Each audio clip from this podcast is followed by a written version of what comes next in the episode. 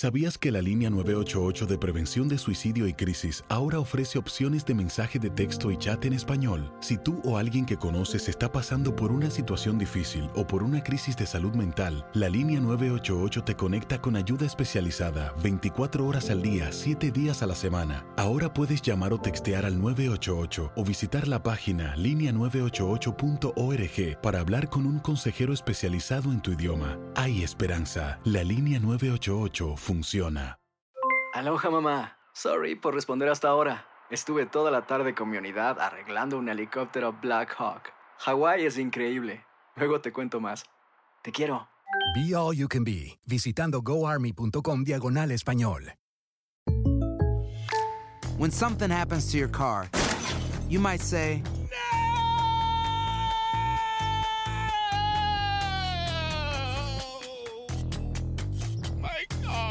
but what you really need to say is something that can actually help. Like a good neighbor, State Farm is there. And just like that, State Farm is there to help you file your claim right on the State Farm mobile app. So just remember, like a good neighbor, State Farm is there. State Farm, Bloomington, Illinois. Boost Mobile tiene una gran oferta para que aproveches tu reembolso de impuestos al máximo y te mantengas conectado. Al cambiarte a Boost, recibe un 50% de descuento en tu primer mes de datos ilimitados. O, con un plan ilimitado de 40 dólares, llévate un Samsung Galaxy A15 5G por $39.99. Obtén los mejores teléfonos en las redes 5G más grandes del país. Con Boost Mobile, cambiarse es fácil. Solo visita boostmobile.com. Boost Mobile, sin miedo al éxito. Para clientes nuevos y solamente en línea, requiere AroPay. 50% de descuento en el primer mes requiere un plan de 25 dólares al mes. Aplican otras restricciones. Visita boostmobile.com para detalles. Son las 8 con 7 minutos de la mañana.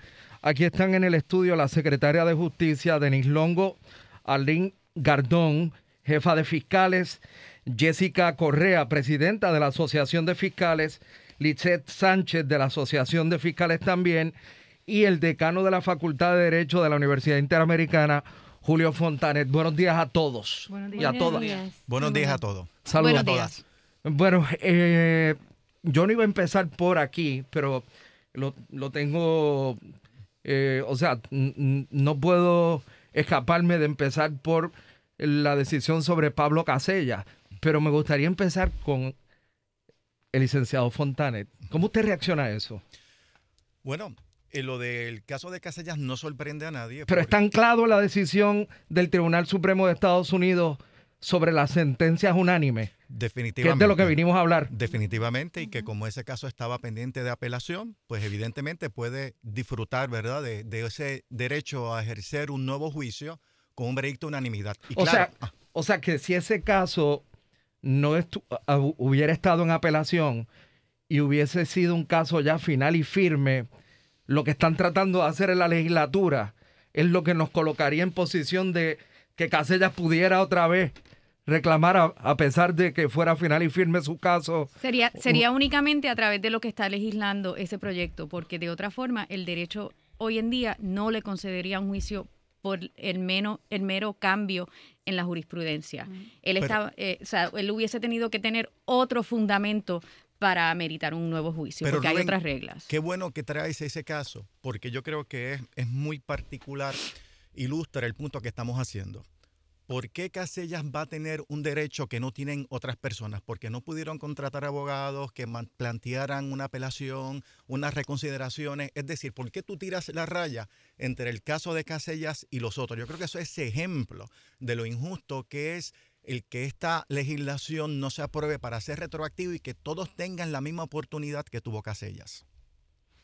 Nuestro planteamiento es que, contrario a eso, el derecho constitucional y el derecho nuestro reconoce que una sentencia final y firme amerita respeto y deferencia por el sistema, porque si no, los casos nunca terminarían.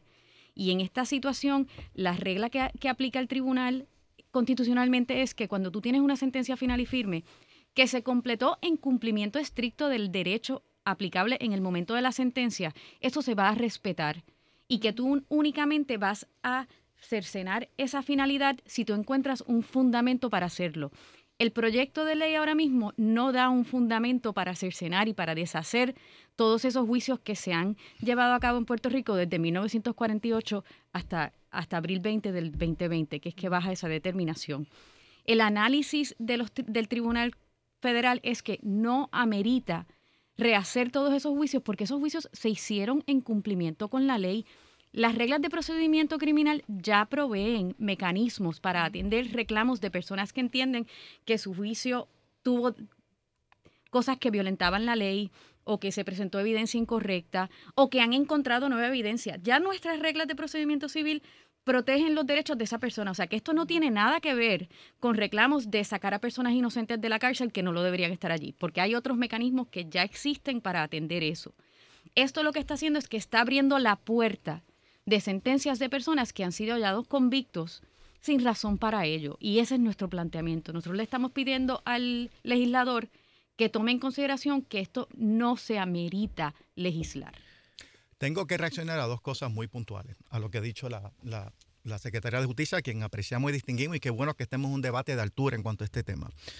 Cuando ella menciona que el Estado de Derecho pues, este, provee para que no todas las sentencias sean retroactivas, ese Estado de Derecho aplica a la facultad que tienen los tribunales para hacer retroactivas o no decisiones judiciales.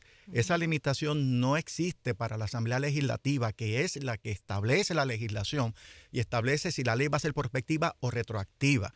Y en, ese sentido, la legislatura tiene la facultad, planteamos que tiene el deber de hacerlo, pero debe estar claro a los amigos y amigas que que nos escuchan que, el Estado de Derecho que menciona la secretaria aplique estrictamente como una limitación a la rama judicial, no a la Asamblea Legislativa, que tiene la facultad bajo el principio de favorabilidad de hacer retroactiva cualquier legislación que beneficie al acusado. En cuanto a la moción de nuevo juicio y los procesos que existen para uno atacar colateralmente una sentencia, ninguna de esas reglas provee para cuestionarlo porque el veredicto fue por mayoría. Eso es lo que establece esta legislación, una oportunidad que no existe en nuestro ordenamiento jurídico de cuestionar la validez, la legitimidad de veredictos que no fueron unanimidad como se supone que fueran desde el siglo XVIII al aprobarse la sexta enmienda de la Constitución Federal. Yo creo que eso es importante, porque debe estar claro que la legislatura tiene esa facultad. Claro, el debate es si debe o no debe ejercer esa, esa autoridad. Evidentemente vamos a tener discrepancia.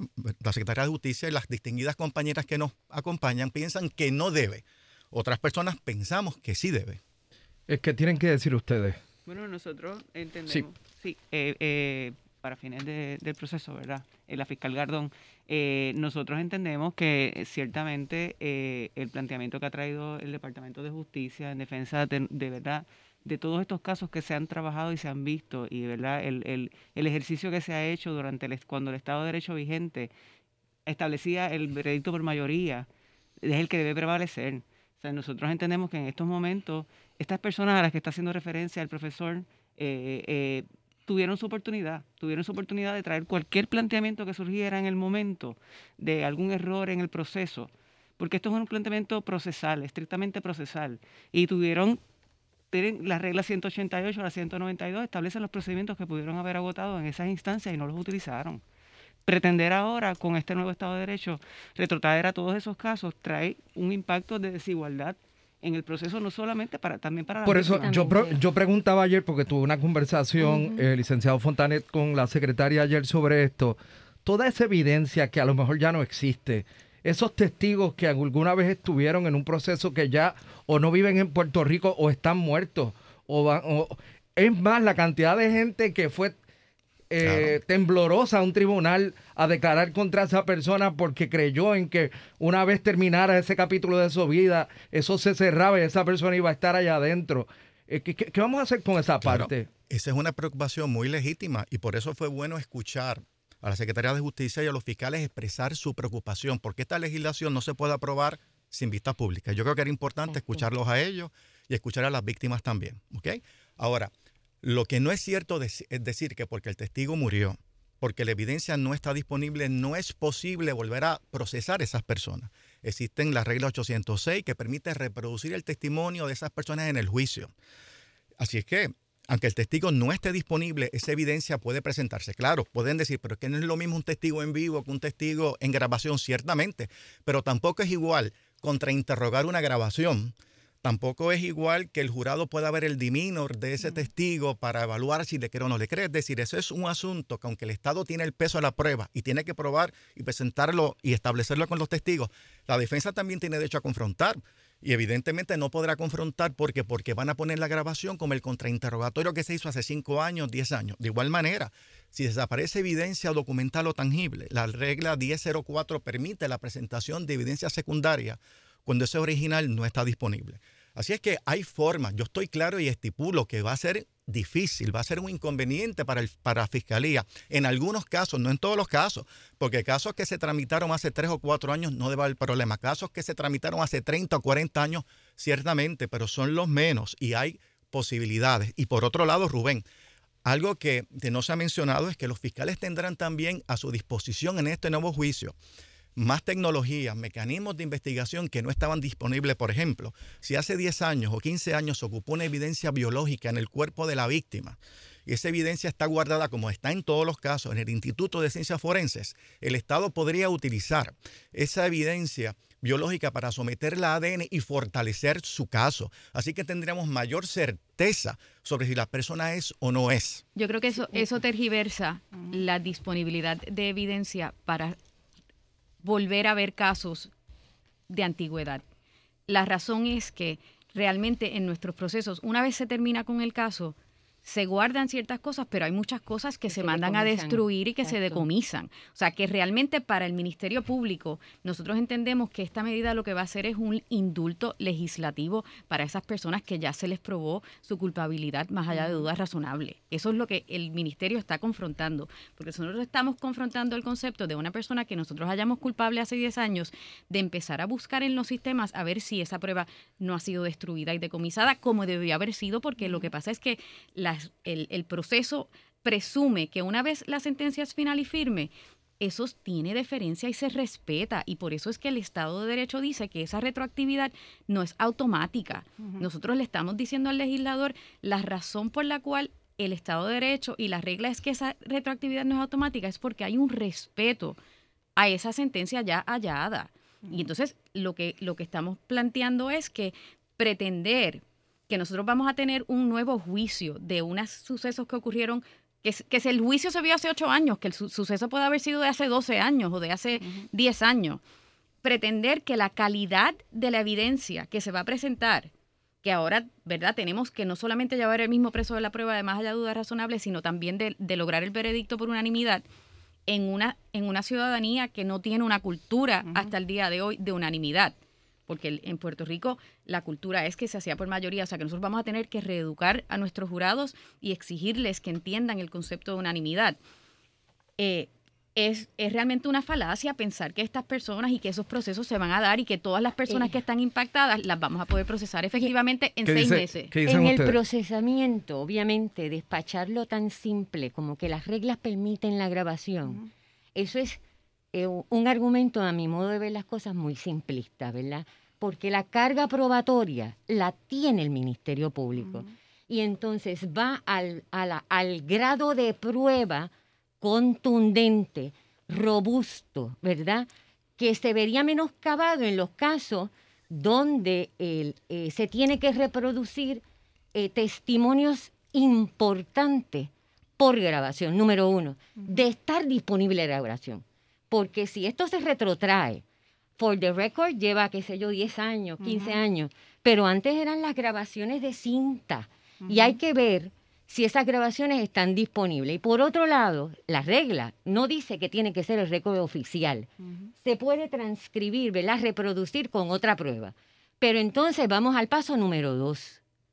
Eh, la calidad van a atacar toda la litigación adicional, porque el límite a la litigación va a ser la imaginación del abogado. Y eso a su vez trae dilaciones adicionales, litigando cuestiones de derecho en relación a la admisibilidad de evidencia. O sea, que ya tenemos la carga de procurar esos testigos. Número dos, si no aparecen. Número tres, si el, eh, las dilaciones adicionales en ese mismo caso nosotros entendemos, ¿verdad? Los fiscales de fila, los que estamos en la trinchera, ¿verdad? Para nosotros va a ser bien difícil. Y segundo, ¿por qué no se espera un poquito? Vamos a ver cuántos son los casos. Vamos a hacer un ejercicio, ¿verdad? Y de, de ver, número uno, ese impacto, el impacto económico, porque esto, esto va a todos los niveles. el gasto público. El gasto, o sea, si el testigo se fue, hay que hacer la diligencia, el pago de pasajes, etcétera. Eso es en el mejor supuesto de que encontremos los testigos. Por otro lado, la calidad de ese testimonio, si lo encontramos. Usted se acuerda de evento, uno se puede acordar, ¿verdad?, del impacto importante, el detalle, cuando venga el contrainterrogatorio de ese testigo que vivió el evento hace 15 años.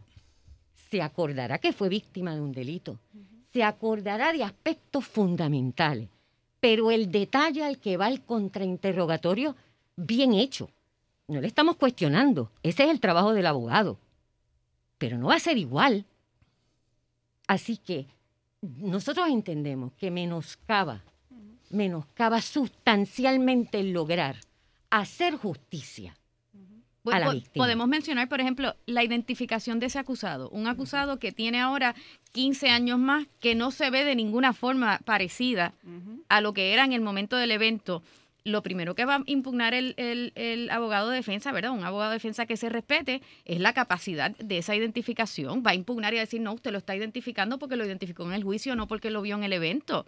Todos estos son ataques colaterales a la calidad de la evidencia que van a ser de estos casos unos casos perdidosos, cuando no lo eran, porque ya se había probado más allá de dudas razonables. Mira, yo no tengo duda de que va a ser un reto para los fiscales y decir otra cosa sería irresponsable de mi parte. Ahora, yo tengo que reaccionar a la expresión que hace la secretaria de que equivale a un indulto. Yo creo que es muy desafortunado esa expresión.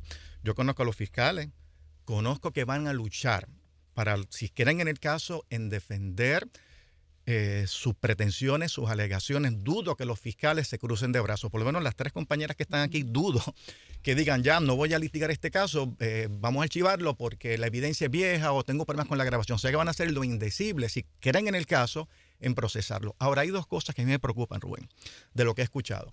Es cierto que va a haber problemas administrativos. Es cierto que va a haber problemas fiscales en la tramitación de este caso.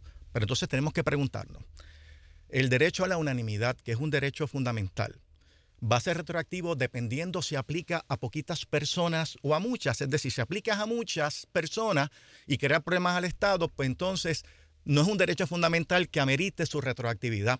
Si aplica a dos o tres personas como a Pablo Casella, ahí sí entonces favorecemos la retroactividad. Hay que tener mucho cuidado porque un derecho constitucional, lo importante del derecho fundamental no puede estar sujeto a que se aplique a muchas personas o a pocas, y mucho menos si le cuesta mucho al Estado garantizar ese derecho, porque ese es el costo social que tiene un sistema democrático, es decir, garantizar los derechos a los acusados para minimizar las posibilidades de que un inocente sea preso. Evidentemente es una causa antipática, porque es muy fácil defender las causas de que no sea retroactiva. Es muy fácil, es muy fácil sentir empatía hacia la doble victimización que ciertamente tendrán las, vistas, las víctimas. Eso es fácil y ahí uno consigue aplausos fáciles. Lo difícil, Rubén, es representar causas antipáticas como son los derechos de los acusados.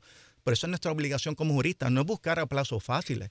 Es decir, si el derecho por jurado con un break de unanimidad es un derecho fundamental y así siempre debió haber sido, lo merecen todas las personas que desde 1948 fueron juzgadas. Pero no lo, que pasa es que, Pablo Casella. lo que pasa es que el, este caso de Ramos versus Luisiana no dice que esto de derecho a unanimidad es un derecho fundamental que tiene que haber sido aplicado en esos casos. Todo lo contrario, la casuística lo que reconoce es que no es un derecho, y por eso es que el caso específicamente dice que es prospectivo porque no es un derecho fundamental que tenía que haber sido aplicado en esos casos que ya se vieron. El tribunal específicamente dice eso. Mira que no habla de retroactividad, pero sí habla de que es prospectivo porque es una porque no porque no amerita ese tipo de análisis. Y verdad eh, hay un análisis jurídico de que hay tres tipos de derechos fundamentales. Está el derecho fundamental sustantivo que es retroactivo tan pronto el Tribunal Supremo lo reconozca.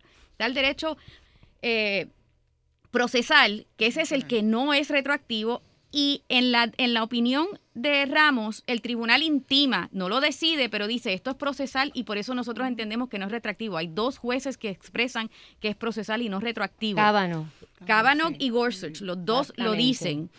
Y el tercero es una regla procesal que es tan meritoria y tan medular que podría ocasionar la retroactividad. Nuestro planteamiento es que esta regla no es ese tipo de regla, porque no hay una alegación de que la falta de unanimidad socavara la credibilidad de ese veredicto. Y el, Eso propio, no se ha y el propio Tribunal Supremo en la opinión mayoritaria reconoce eso, ¿verdad? Cábano en la concurrente da toda una explicación y el mismo Tribunal Supremo reconoce en la opinión que esa regla tan procesal, tan extrema, todavía no hay un caso en todos los años que la hayan reconocido. No, en ningún tipo- ningún otro tipo de regla eh, procesal ha sido otro lado, aplicada compañero, Por otro lado, compañero, le quería ¿Cómo no? decir usted, yo reconozco su capacidad de, ¿verdad? De, de, de, de cambiar, ¿verdad? Sí, no se trata aquí, ¿verdad? De, de, de una medida económica. No, eso no es lo que nosotros estamos diciendo ahora. Todos los casos, incluyendo el de Ramos, reconoce que en la evaluación hay que ver el impacto. O sea, eso no me lo estoy inventando yo. Eso lo dice el Tribunal Supremo de Estados Unidos. Así que en ese balance es que nosotros hacemos el llamamiento, ¿verdad? De que se tome una medida, si se fuera a tomar, que nosotros entendemos que no lo tiene que hacer, que no es justo. Y, y no, y no partamos de la premisa que los fiscales no, que, no creemos en los derechos de los acusados. Somos abogados, somos ciudadanos. Y el primer deber del fiscal es velar esos mismos derechos, porque nosotros nos impone la- en los cánones de ética. Fontanet. Sí, sí. Yo, volvemos a que, a que hay que aclarar unas cosas. Cuando la Secretaría de Justicia habla del caso de Ramos, no, no, adjudica que es retroactivo o no, porque, compañera, eso no estaba ante su consideración. El tribunal no podía emitir una opinión consultiva y usted sabe eso. Ahora, el tribunal dice, Korchov dice, eso vamos a discutirlo después, porque queremos escuchar. Queremos escuchar planteamientos a favor y en contra. Pero claro está, esto está en lo que dije anteriormente, Rubén. Esto es cuando por vía de excepción la rama judicial determina hacer retroactiva una norma constitucional. Eso en ningún momento aplica o limita la facultad de la Asamblea Legislativa de actuar.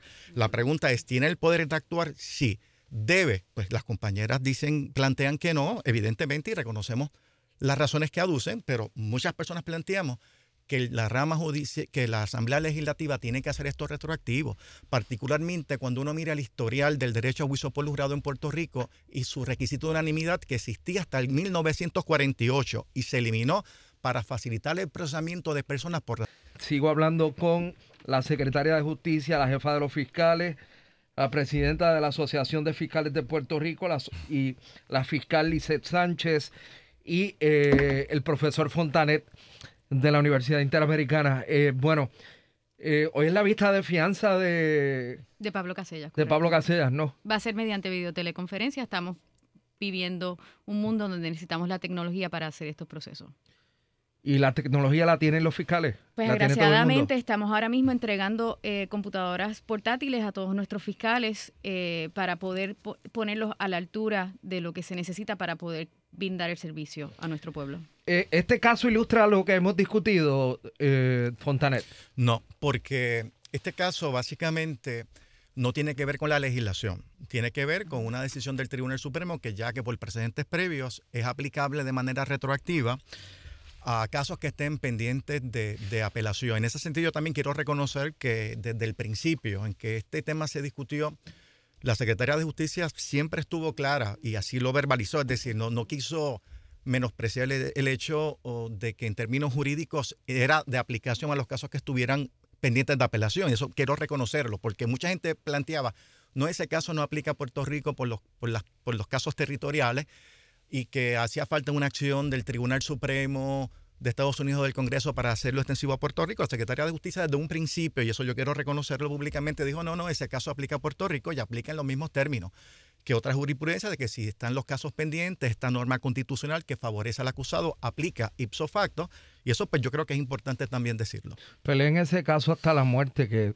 está en juego ahí la memoria de una mujer que a mí no me cabe la menor, menor duda que ese tipo mató.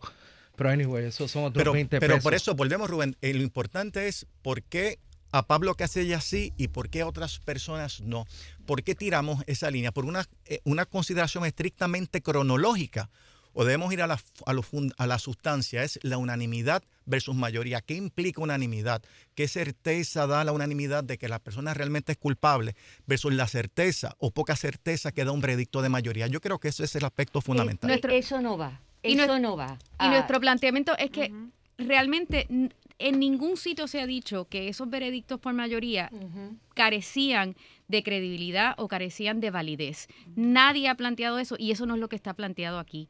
Todo lo contrario, esto es con respecto a una norma. Y una de las cosas que debemos reseñar es que esto de hacer retroactivo esta norma procesal es la primera vez que la legislatura lo contempla. En el 1968, cuando se reconoció el, juicio por jurado como un derecho fundamental, en ese momento no se legisló para dar retroactividad y para rehacer casos porque no se cumplía con esa norma. Y ese es un derecho más fundamental de lo que estamos hablando porque era el derecho a juicio por jurado, que es el que está expresamente eh, redactado en la Constitución, que no es lo que está ocurriendo en este caso. Nuestro planteamiento es que este no es una norma que requiere que nosotros rehagamos casos donde ya se adjudicó correctamente contra este convicto su culpabilidad. Esto no es un caso de estar planteando personas que son acusados y si se ha aprobado o no ha aprobado contra ellos el caso. Esto es una situación para nosotros donde estamos reabriendo casos contra convictos donde ya se les probó su culpabilidad. ¿Qué me dice la licenciada Jessica Correa?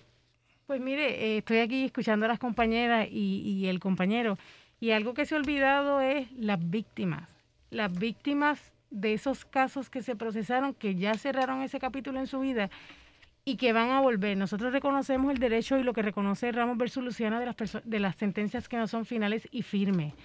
Eh, la posición de nosotros, ¿verdad? Y que concurrimos con la honorable secretaria de Justicia es que se haga retroactivo. Y como dijo la secretaria, sería la primera vez que la legislatura eh, actúa en cuanto a los derechos, porque ni con ni con los Miranda Wright, ni con, ni con Crawford, y como dijo la honorable secretaria, con el derecho a juicio por jurado no se hizo. Así que la legislatura debe hacer un balance, ¿verdad? Y tomar en consideración los derechos de los acusados y los derechos de las víctimas también. Y de la sociedad en general, porque todo esto nos afecta a todos nosotros.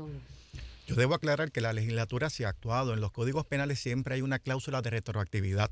Claro que no es aplicable a estos casos porque la sentencia es final y firme, pero ya de entrada, a tono como el artículo 2, sección 12 de la Constitución, la legislatura puede legislar mm, y hacer retroactiva legislación como está estatuido en el artículo 4 del Código Penal, que adopta el principio de favorabilidad. Claro que no se extiende, según el texto del artículo, a casos que ya son la sentencia final y firme, salvo que tengan que ver con la forma en que se cumple la pena. Pero por eso es que hace falta actuar. La pregunta, volvemos al mismo tema, es ¿Es deseable o no es deseable hacerlo? Yo, déjame señalar algo. Para mí, una de las cosas más terribles, de, o sea, más retantes para defender este proyecto, yo tengo que reconocerlo, es las víctimas. Todos hemos sido víctimas o tenemos algún familiar cercano y es difícil no sentir empatía o solidaridad a las víctimas. Y yo sé que esto va a ser difícil para las víctimas. Yo, que eso no es debatible. La pregunta que yo me hago, como jurista, como abogado, es lo siguiente, ¿qué es peor para una sociedad?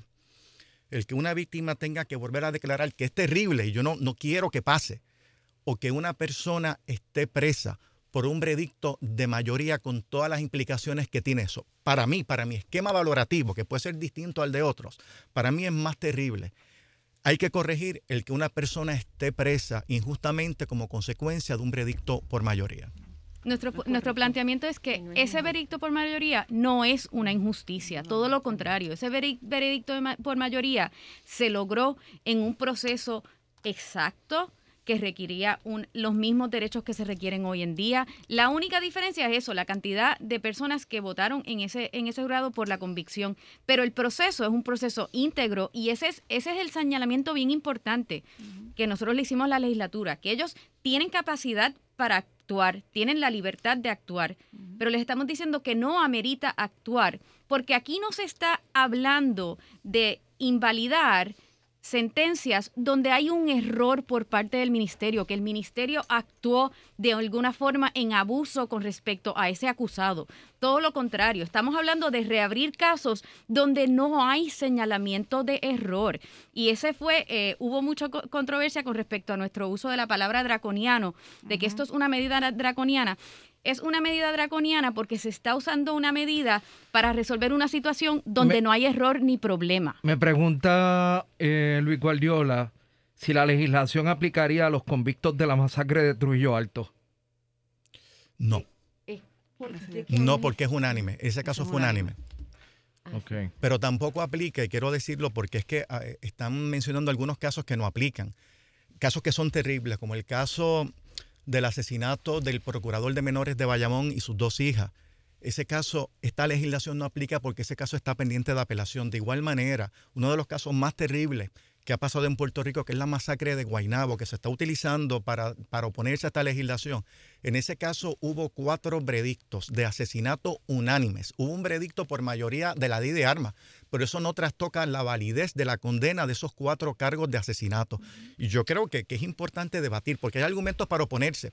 Y no digo que sean las compañeras, pero hay personas que están utilizando argumentos para propiciar un poco de desinformación sobre los méritos o deméritos de esta legislación. Compañero, queremos aclarar porque se está haciendo referencia a la ponencia que hizo la Asociación de Fiscales. Nosotros no dijimos que eso iba a aplicar con la legislación nosotros tratamos de hacer un ejercicio de los veredictos por mayoría con el tiempo limitado. Nosotros no estamos utilizando casos que apliquen en uno y se hace la aclaración por eso mismo. Sí, pero no, me refiero a la ponencia de las compañeras porque no he tenido el placer de leerlas. Me refiero, sí, pero esos son los que están utilizando, la, lista que dieron los fiscales de, su, de, su, de sus veredictos por mayoría. pero me refiero a, un programa que estuvo discutiendo esos casos. Con mucho gusto puedo leer ¿verdad? Su, su ponencia. También debo decir algo, Rubén, tú sabes que yo soy el director del proyecto de inocencia.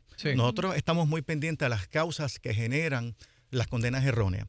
Y entonces, ¿qué sucede? Oregón, Luisiana y Puerto Rico tienen una causa o una, una, un escenario que hace más probable una condena errónea que los otros 48 estados. Ahora 49 porque, porque Luisiana cambió que es los veredictos de mayoría versus veredictos de unanimidad. Y eso es bien importante. En la medida en que un veredicto sea de unanimidad, eso va a propiciar una mayor rigor en la valoración de la prueba, en el análisis de los testigos, de todo lo que se presente, de esa manera minimizando las posibilidades de una condena errónea. ¿Algún comentario final?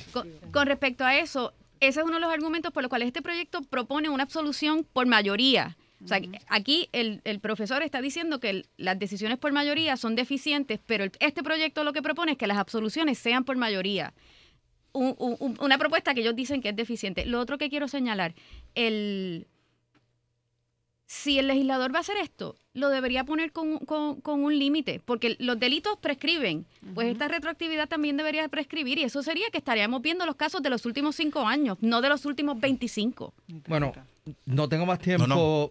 Le agradezco que hayan podido debatir ante el país eh, de una manera muy respetuosa y sustantiva. respetuosa y sustantiva, que son las dos cosas a las que aspiramos todos, ¿no? Y para mí ha sido un placer estar con la secretaria y las compañeras, a las cuales respeto y distingo siempre. Igual, para nosotros. También. Así un placer. que muchas gracias a todos. Muy bien. Bueno. Aloha, mamá. ¿Dónde andas? Seguro de compras. Tengo mucho que contarte. Hawái es increíble. He estado de un lado a otro con mi unidad. Todos son súper talentosos. Ya reparamos otro helicóptero Blackhawk y oficialmente formamos nuestro equipo de fútbol. Para la próxima te cuento cómo voy con el surf y me cuentas qué te pareció el podcast que te compartí, ¿ok? Te quiero mucho. Be All You Can Be, visitando goarmy.com diagonal español. Boost Mobile tiene una gran oferta para que aproveches tu reembolso de impuestos al máximo y te mantengas conectado. Al cambiarte a Boost, recibe un 50% de descuento en tu primer mes de datos ilimitados. O, con un plan ilimitado de 40 dólares, llévate un Samsung Galaxy A15 5G por $39.99. Obtén los mejores teléfonos en las redes 5G más grandes del país. Con Boost Mobile, cambiarse es fácil. Solo visita boostmobile.com. Boost Mobile, sin miedo al éxito. Para clientes nuevos y solamente en línea, requiere AroPay. 50% de descuento en el primer mes requiere un plan de 25 dólares al mes. Aplican otras restricciones. Visita Boost ¿Quieres regalar más que flores este Día de las Madres? The Home Depot te da una idea. Pasa más tiempo con mamá plantando flores coloridas, con macetas y tierra de primera calidad para realzar su jardín. Así sentirá que es su día todos los días. Llévate tierra para macetas Bigoro por solo $8.97 y crece plantas fuertes y saludables dentro y fuera de casa. Recoge en tienda y sigue cultivando más momentos con mamá en The Home Depot. Haces más, logras más. Más detalles en homedepot.com diagonal delivery. La venta para amigos y familiares de JCPenney está de vuelta. Desde el lunes ahorra 30% extra en artículos por toda la tienda. Esos son ahorros adicionales por encima de nuestros precios bajos. Dile a tus amigos, ven con tu familia y ahorren en grande. No olvides, ya se acerca el Día de las Madres. Y tenemos todo lo que mamá quiere: joyería, belleza, salón y tarjetas de regalo. JCPenney, vale la pena. Cupón válido del 29 de abril al 5 de mayo en selección de estilos. Aplican exclusiones. Detalles en la tienda jcp.com.